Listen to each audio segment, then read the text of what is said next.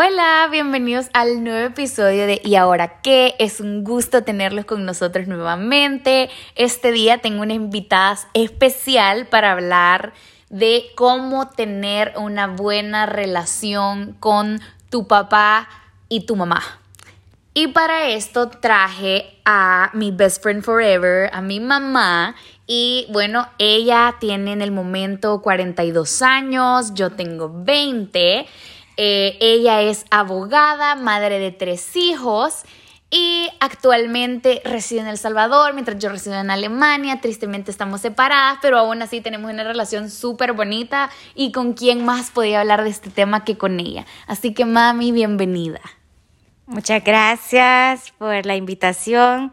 Aquí estoy, atenta a lo que tú me quieras preguntar.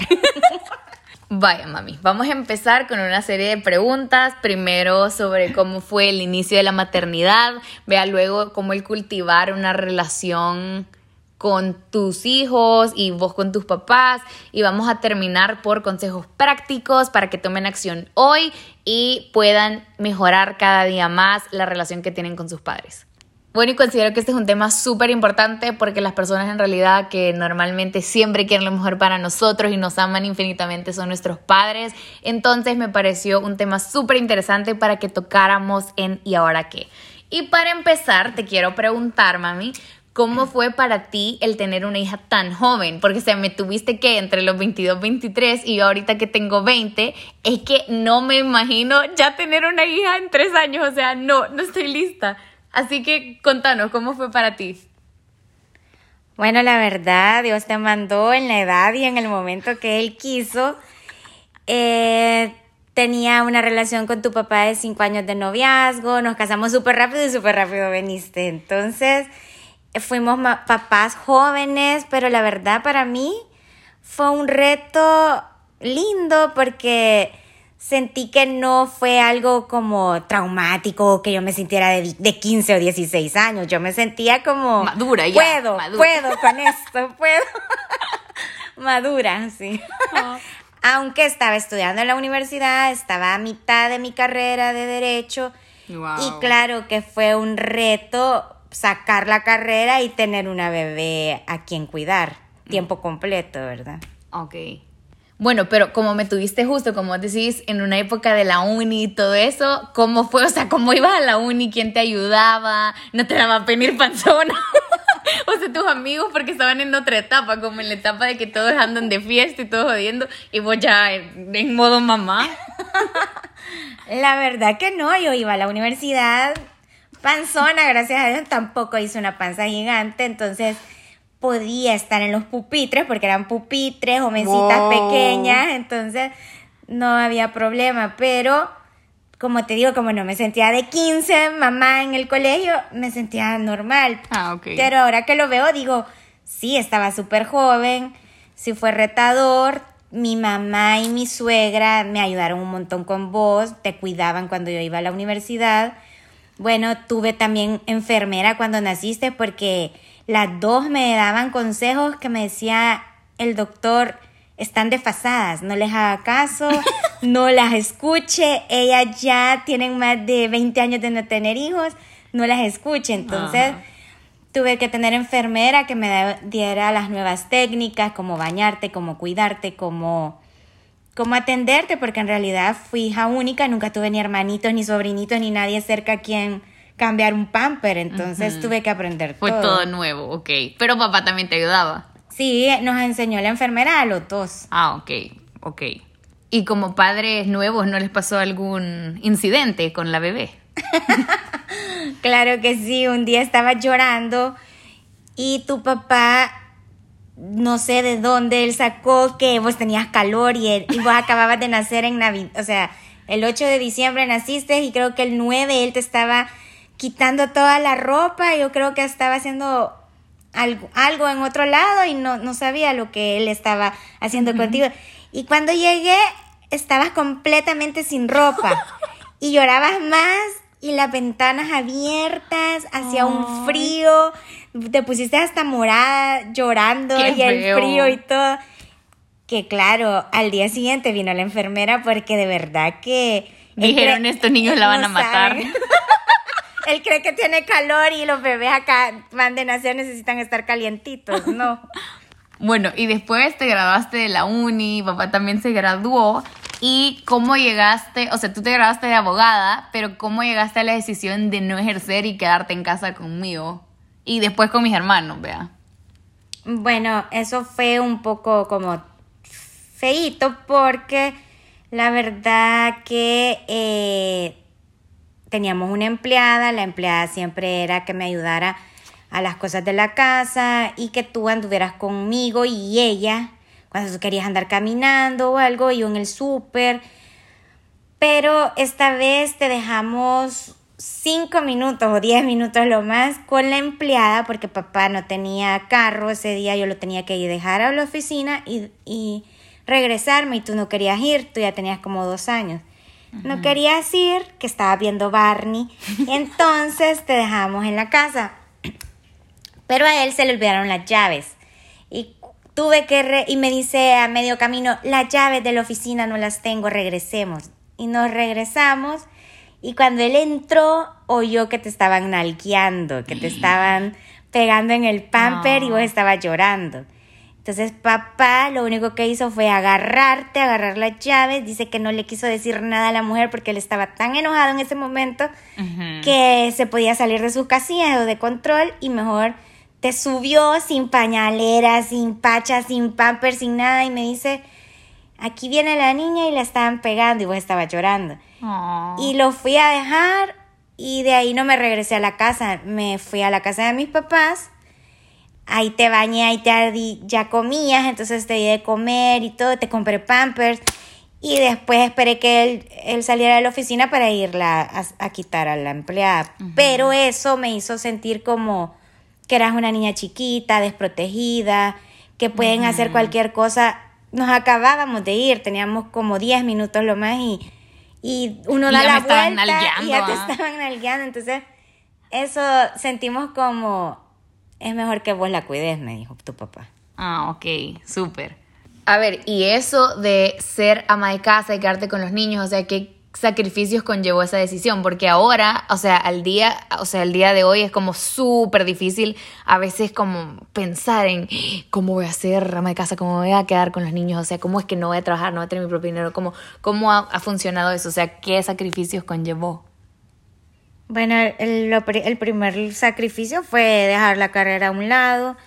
Le hacía cosas a papá de la carrera, unas que otras cosas, pero no a tiempo completo. Siempre estabas, siempre estuve cuidándote a ti. Después nacieron tus hermanitos, después los hermanitos.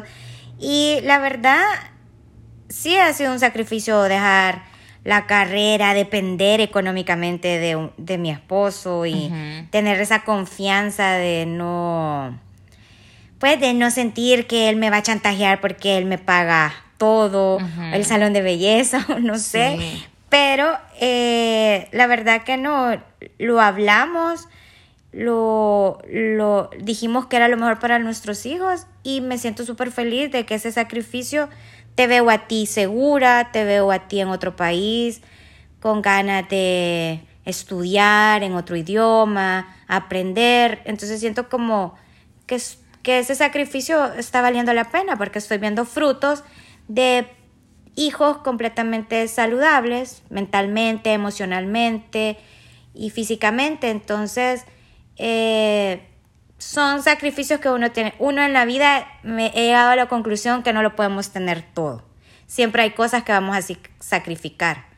Yo fui mamá a corta edad, o sea, a los 22 años, y sacrifiqué esta área de mi carrera. Hay amigas mías que se han podido desenvolver en su carrera, en, en, en el área profesional, pero han sacrificado el ser mamá, ahora son mamás ya a esta edad más avanzada. Entonces, todo en la vida hay pros y contras, siempre. Sí, Nunca vamos a tener todo completo. Sí, no, y sabes, eso siempre es algo que he admirado, que he visto que entre vos y papá como que siempre ha sido lo tuyo es mío, lo mío es tuyo y nunca ha habido como, como ninguna pelea. Ha sido, como decís, un acuerdo mutuo y es algo que los dos han hecho por el bien de sus hijos y también me parece que lo han manejado súper bien y como vos decís, no se puede tenerlo todo en todas las etapas, pero ahorita que quizás ya estamos creciendo, o sea, ya nos estamos haciendo más independientes, yo ya estoy viviendo al otro lado del mundo literal, y mis hermanos, Moy ya sabe manejar, ya se lleva solita sus clases de squash, ya solo está Mati,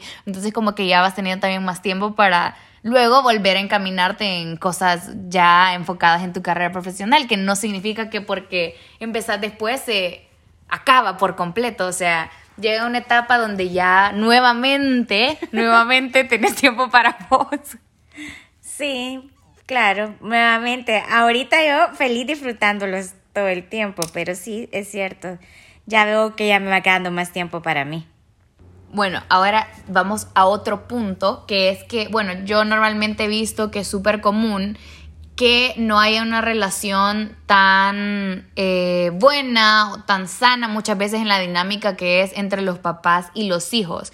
Y más ahora que veo que nos vamos, o sea, hay amigos que tengo que le hablan a sus papás que una vez al mes, hay papás que ni siquiera les hablan a sus hijos y un montón de cosas y yo considero que nosotros, a pesar de la distancia y todo eso, sí seguimos teniendo una relación súper fuerte.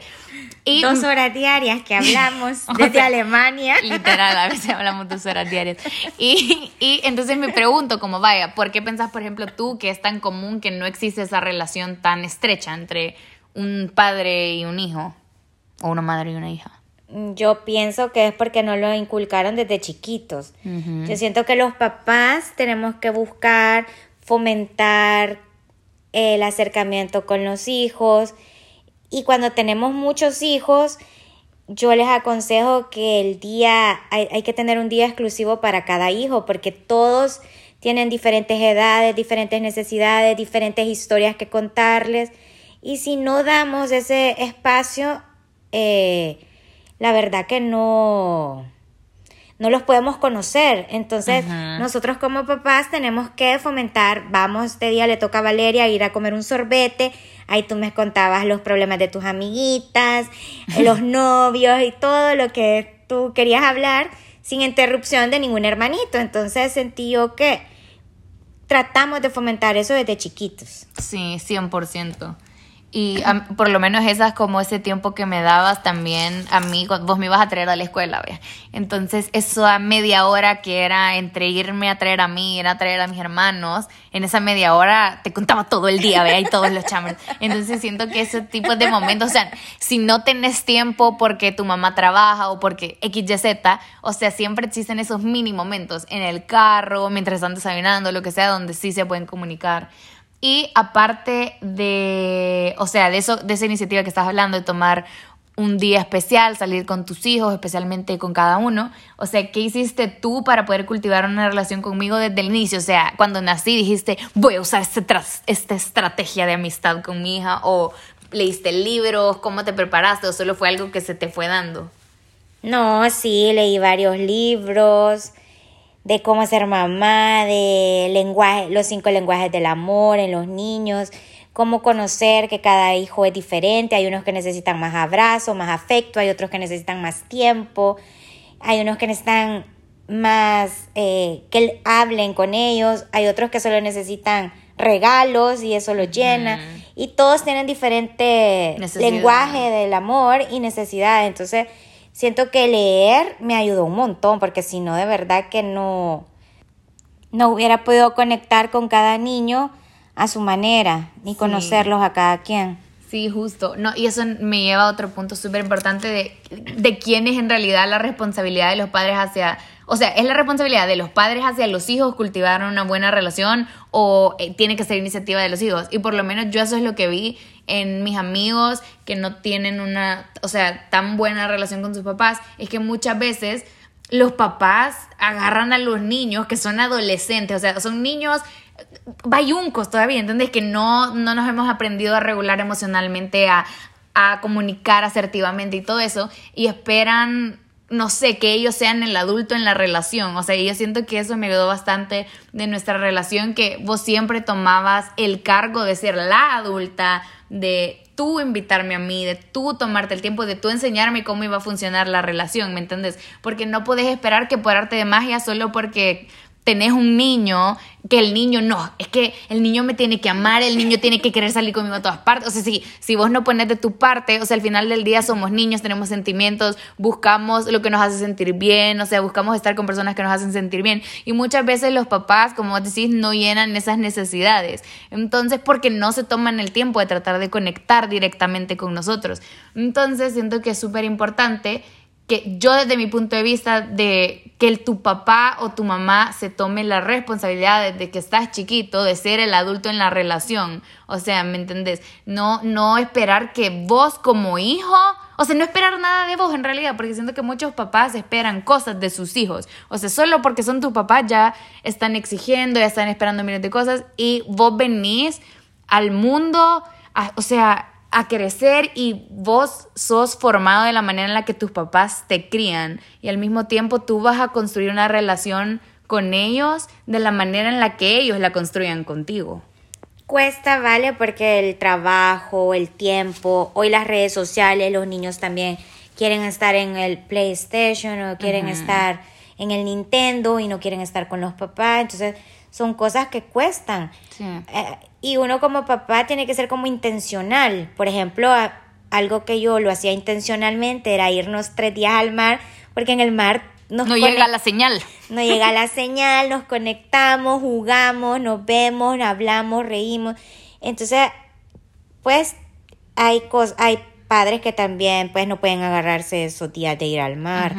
Pero siempre un sorbete, ir a comer pupusas, algo intencionalmente solo para pasar tiempo con tu hijo, calidad de tiempo, sí hay que hacerlo. Yo siento que los padres tenemos que fomentar eso. Correcto. No, y ya cuando estás más grande, ya también como hijo, ya tomas como un rol más activo en la relación. ¿Entendés? Como ahorita que yo ya me fui, a veces yo le digo a mi mamá, ¿y por qué no me escribís? No he visto que me has llamado. ¿Qué te pasa? ¿Te has olvidado que tenés otra hija?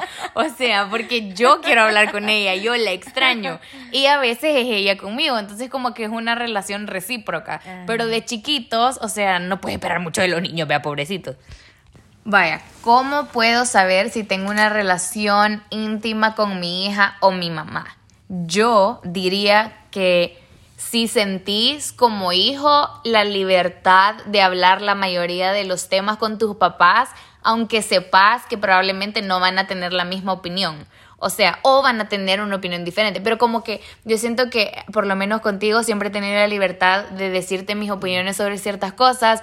Y si no estás de acuerdo, como que me decís tu opinión, pero me dejas expresarme libremente. E incluso con, con, siento que estás, invertís tiempo, como por ejemplo, cuando estás chiquito, ¿a ti qué te importa la vida de fulanito, menganito, de los niños de 8 años? ¿Cuál es el drama? No te importa. Pero tú siempre estabas como, contame más, ¿y qué pasó? Y el niño, y se rió el otro en la clase. O sea, como, o sea, hacer el esfuerzo de que te interesa, ¿entendés? O sea, como escuchar al, al niño porque siempre sentí que lo que yo tenía que decir o contarte era importante y a vos te importaba. Entonces, eh, eso fue lo que me enseñó a, ah, entonces si le cuento esto y le interesa, le va a contar todo lo que tengo también que decir sobre otros temas. Entonces para mí es eso, sentir la libertad de contar, o sea, de contarte las cosas. Sí, tener la confianza de podernos hablar cualquier tema, tener la, no sé, la habilidad de saber escuchar, porque para, para ser íntimos tenemos que aprender a escuchar.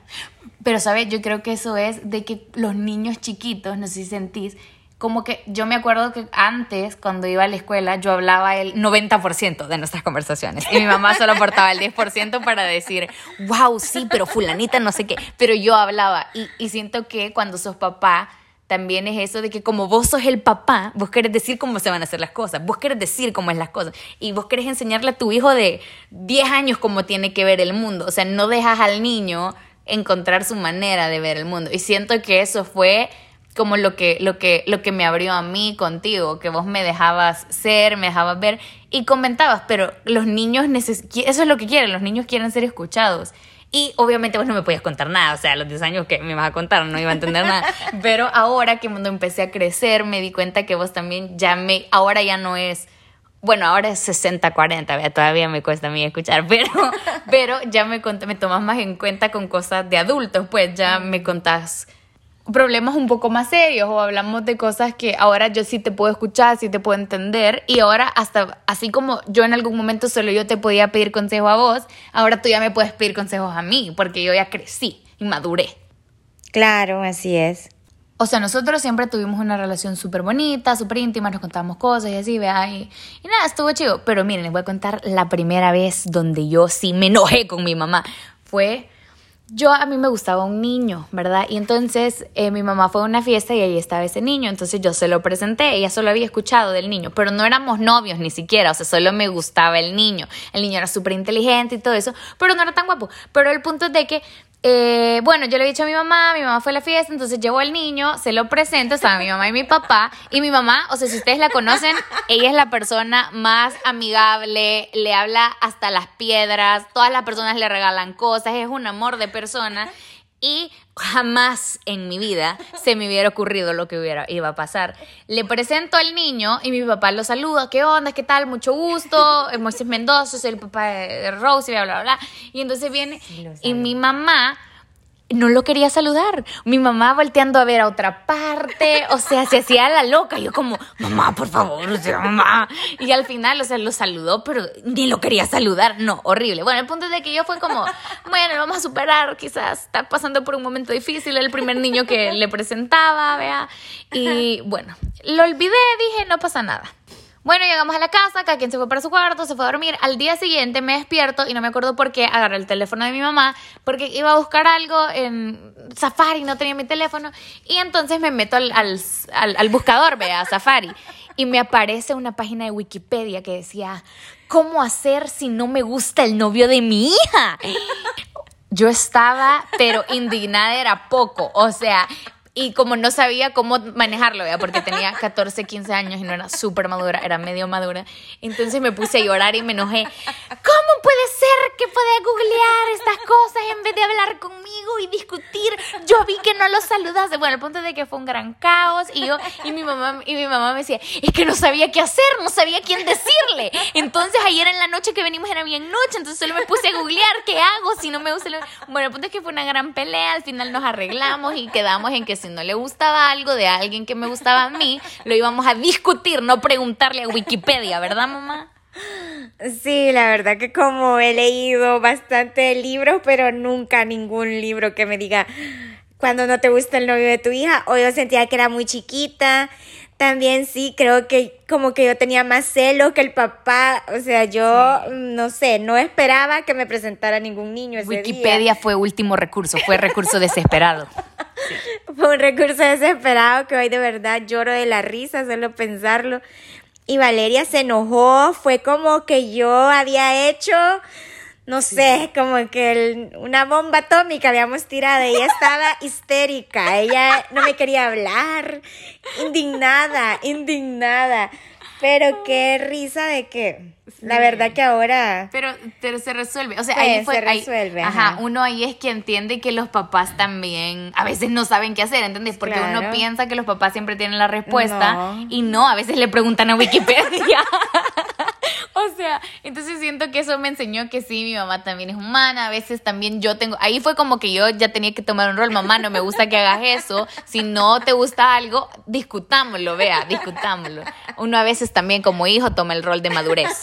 Entonces, y bueno, ya de las últimas preguntas, ¿tú hasta qué punto pensás que una madre hija o un padre hijo pueden ser mejores amigos? Bueno, es que en realidad nosotros decimos que somos mejores amigas y siempre, ay, mi mejor amiga es la Vale, mi mejor amiga es mi mamá. Siempre es como. Yo soy la Vale, por los que no saben, es que mi segundo nombre es Valeria. Perdón, Valeria. Aquí en la casa le decimos Valeria. Valeria, Rosy Valeria. Entonces, pero en realidad es mentira. Siempre hay una jerarquía. Soy tu mamá y aunque nos llevemos súper bien, aquí está en El Salvador y de repente como no, no me sentía bien, quería irse ya al mar. Y le digo, no, aquí te vas a quedar porque vas a estar con nosotros y no, no vas a ir al mar con ningunos amigos. Siempre se te tiene que poner reglas, siempre se te tiene que poner como... Límites. Límites. Entonces, no, estás aquí con nosotros. Entonces, no es que con tu mejor amiga le vas a preguntar lo que querés hacer, pues hoy te va a dejar ir o no. Ajá, cabal. Sí, por supuesto. Y de ahí también, eh, con lo de ser mejor amiga, yo pienso que tener una relación con mi mamá es claro que por supuesto que le cuento la mayoría de cosas que son relevantes en mi vida, ¿verdad? Pero, o sea, no le voy a contar cosas que para qué, vea, hay cosas que obviamente uno ¿Para qué le vas a contar? No hay que amargarles la vida a tus papás tampoco. Entonces es simplemente... Ah, como que amargarles la vida. O sea, por ejemplo, pasó que cuando yo me fui a Alemania, yo tengo a mi mamá en mis close friends. Y toda la gente que se da cuenta que tengo a mi mamá en mis close friends de Instagram es como, ¿cómo puedes tener a tu mamá en, en tus close friends? Porque obviamente lo que subís a tus close friends son cosas que no crees que vea todo el mundo. Como por ejemplo, cuando te vas de fiesta, cuando estás bailando con tus amigos, vea cuando, o sea, cuando se relajo. El punto es de que yo tenía a mi mamá y yo estaba en Alemania y entonces yo mm, salía con mis amigos y mi mamá me estaba escribiendo del otro lado del mundo, ¿cómo andas a estas horas en la calle? O, otras cosas, o comentarios. Y entonces llegó un momento donde yo me enojé, porque era, yo estoy al otro lado del mundo, si me has dejado venir acá es porque confías en mi criterio. Y entonces pasó de que la saqué de mis close friends. Y me dijo, ¿y por qué me sacaste de mis close friends? Y de tus close friends. Y yo le decía, es que mamá, estás comentando en todo lo que hago, no me paras de criticar, me has dado tu voto de confianza, ocupemos el voto de confianza. Y entonces eh, lo platicamos y yo aliviané las dudas que tenía, las preocupaciones, tomé en cuenta sus, sus, también sus puntos de vista de por qué ella pensaba que X, Y, Z no tenía que estar haciendo, lo que sea. Y bueno, lo platicamos y se soluciona, pero cabales, eso de recordar que aparte de ser súper amigos, siempre existe esos roles. Es tu mamá y vos sos su hija. Entonces, así funciona. Bueno, y como último punto te quería preguntar qué consejo le darías tú a una mamá o a una hija que quizás todavía no tienen una relación tan íntima entre ellas para poder tener una relación mucho más cercana. Bueno, en primer lugar, que tengan amor incondicional, porque los padres amamos a los hijos a pesar de todo y que los hijos entiendan que nadie más va a querer lo mejor para ellos que sus propios padres. Segundo, no exigir, eh, no exigir las cosas a la fuerza, sino que pasar tiempo juntas, pero en modo disfrute. Mamá, vamos domingo a desayunar juntas, hacer cosas que van a disfrutar, no exigir las cosas a la fuerza, porque resulta que uno no quiere hacerlo, pues resulta lo contrario. Y muchas veces los papás exigen como que cosas de sus hijos solo por ser sus papás, como que quieren tener esa autoridad, digámoslo así, sobre ellos. Y cuando a mí mis papás me dicen algo y me lo tratan de exigir, menos ganas me dan de hacerlo, o sea, me dan ganas de correr para el otro lado. Entonces, sí, yo siento que es más sugerir, como, como vos decís tener intencionalidad de estar juntas, de poner, mamá, ya quedamos los domingos, vamos a desayunar o los viernes nos vamos a tomar un café, pero tener esa intención de tener comunicación, de poderse hablar, escuchar. Y, eh, a veces incluso una vez a la semana es demasiado si no se llevan también. Entonces siento que, esta, o sea, no te sientas obligado a tener que hablarles todos los días ni nada, pero sí a buscar tener una conexión con ellos, o sea, darles un tiempo por lo menos.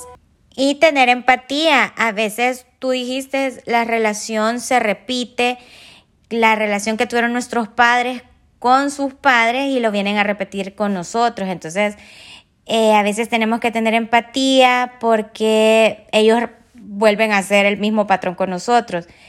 Pero la verdad que gracias a Dios te puedo decir que no solo han sido los libros, yo tuve una buena relación con mi mamá y eso es lo que he querido repetir contigo. Pero hay papás que no han tenido eso, entonces hay que tenerlos un poco de comprensión, un poco de, de sentirles esa... Comprenderlos, entender de dónde viene, pues cómo se comportan contigo y no resentirlo, porque al final del día tus papás están tratando de ser los mejores papás que pueden, vea, porque no hay un libro de cómo ser el mejor papá del mundo y que ahí tengan todas las respuestas. Entonces ellos están haciendo lo mejor que pueden con lo que han aprendido durante todos estos años. Correcto. Así es, entonces se vuelve a repetir, aunque no quieran a veces volver a ser lo mismo lo hacen con sus propios hijos, pero de verdad mm, tienen que sentir, querer cultivar esa relación con los padres porque es el amor más grande que pueden tener. Son los que de verdad los van a amar y los van a guiar por su propio bien.